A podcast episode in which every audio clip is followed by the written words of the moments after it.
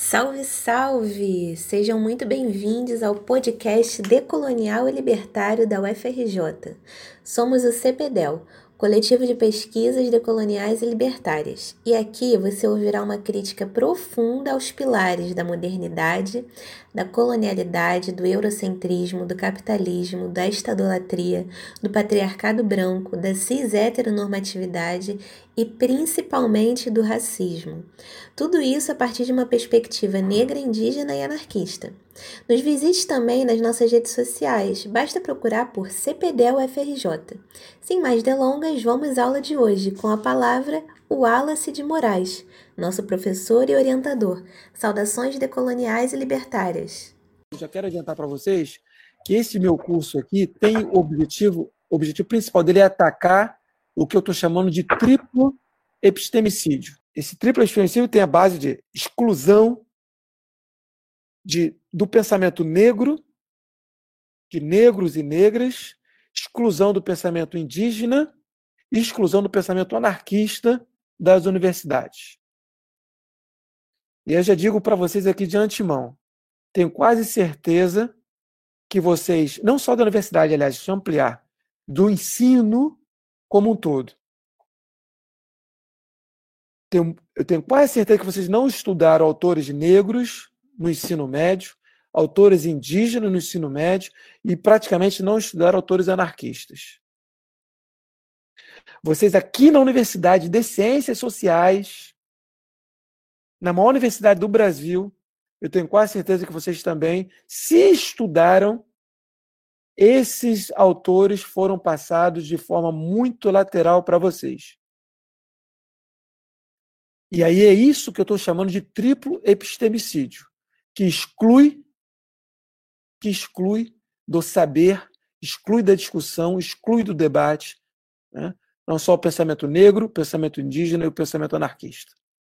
Em comum, esses, pensa, esses pensamentos, vamos chamar assim, ou essas filosofias, que eu prefiro chamá-las, né? a gente pode chamar aqui, já que a gente está em ciências sociais, a gente pode chamar de teorias, né?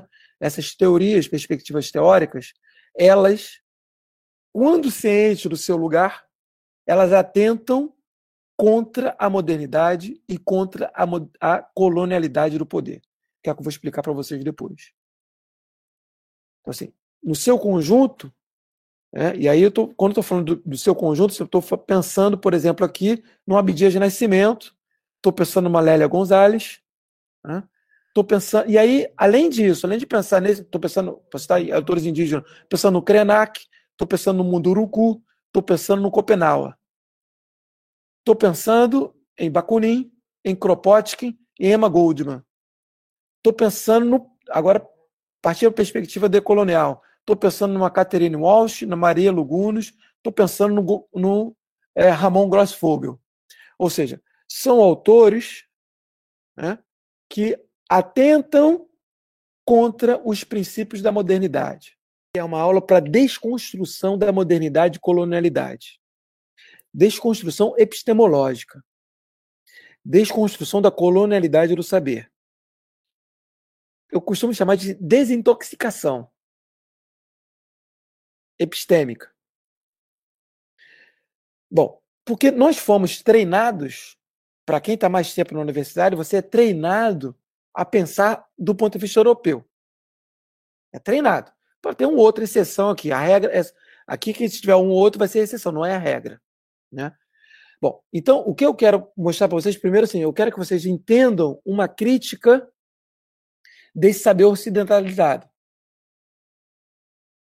A modernidade é aquilo que foi construída, a modernidade foi construída a partir da conquista das Américas conquista das Américas foi quando os europeus, e aí os espanhóis, depois os portugueses, depois ingleses, holandeses, franceses e companhia, chegaram aqui às Américas e, e tomaram, exterminaram, praticaram genocídio contra os povos que aqui estavam, os povos indígenas, e sequestraram negros da África e trouxeram para cá para a produção de riqueza para esses governantes brancos.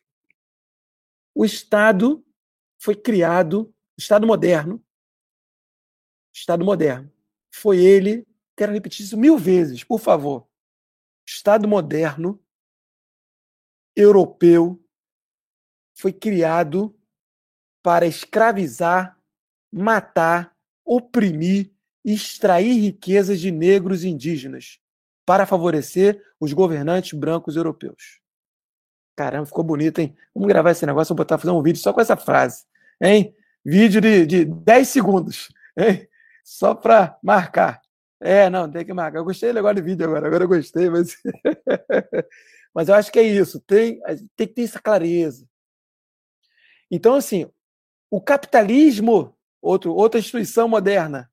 Capitalismo é outra instituição moderna. E esse capitalismo foi criado na o Marx, o Marx falou que o capitalismo foi o Marx, Marx é um excelente teórico, século XIX e tal. Mas ele falou que o capitalismo foi criado a partir da extração de mais-valia, né, lá do, do, do campesinato europeu. Ele esqueceu do colonialismo. Mas ele não podia falar do colonialismo porque estava na Europa.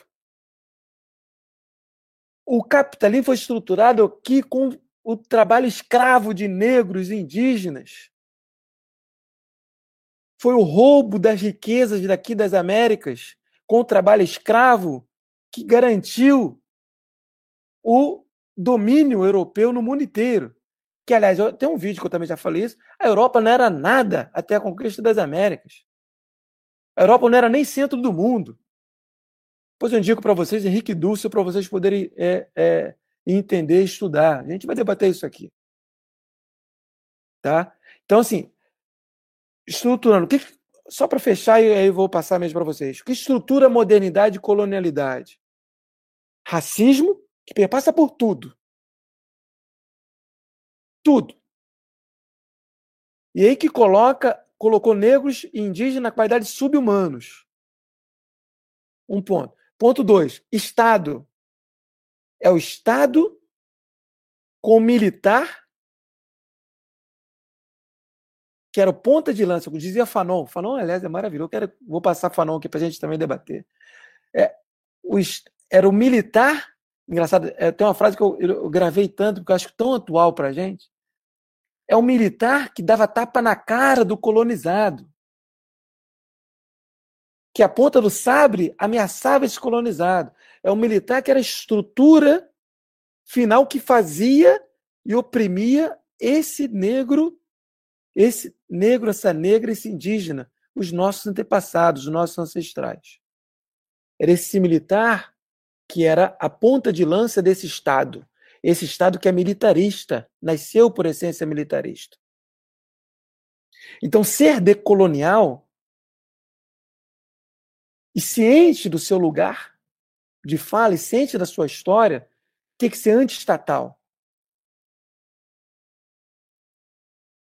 Além de saber fazer a crítica mais profunda ao Estado que nasceu para nos escravizar, não só o Estado, a prisão, a polícia, o militarismo, o igrejismo foi o que justificou toda a nossa.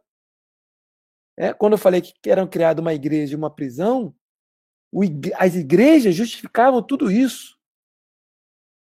Desculpa se tem muitos religiosos aqui, mas do ponto de vista histórico isso é inegável. É inegável. Bom, racismo, Estado, prisão, militarismo, igrejismo e outras capitalismo, já falei, né? E isso tudo foi o que constituiu a modernidade que permanece com todos os seus princípios até o dia de hoje.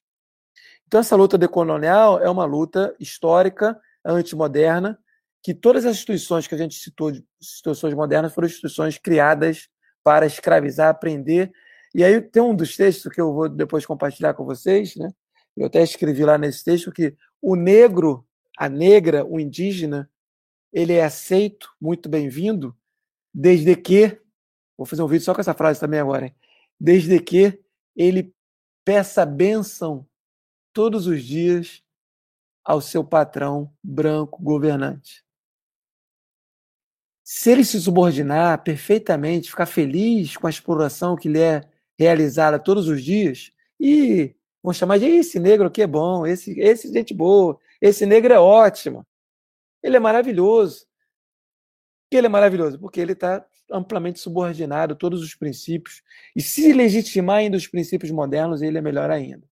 Bom, então, é, colônia, o colonialismo é um processo que tem início com a conquista das Américas e ele tem, a princípio, fim com as chamadas independências ocorridas na América Latina no século XIX e as independências, majoritariamente, no século XX, na África. Tá? Porque se fala de decolonial, não se fala de anticolonial. Porque, o de, porque, veja, é uma diferença entre colonialismo, é um conceito, colonialismo, outro conceito é colonialidade. Importante vocês, que vocês saibam diferenciar isso ao longo do curso. Tá? O termo de colonialidade significa dizer que há uma continuidade dos princípios do colonialismo. Isto é, a ideia de racismo não acabou com, com o fim do colonialismo.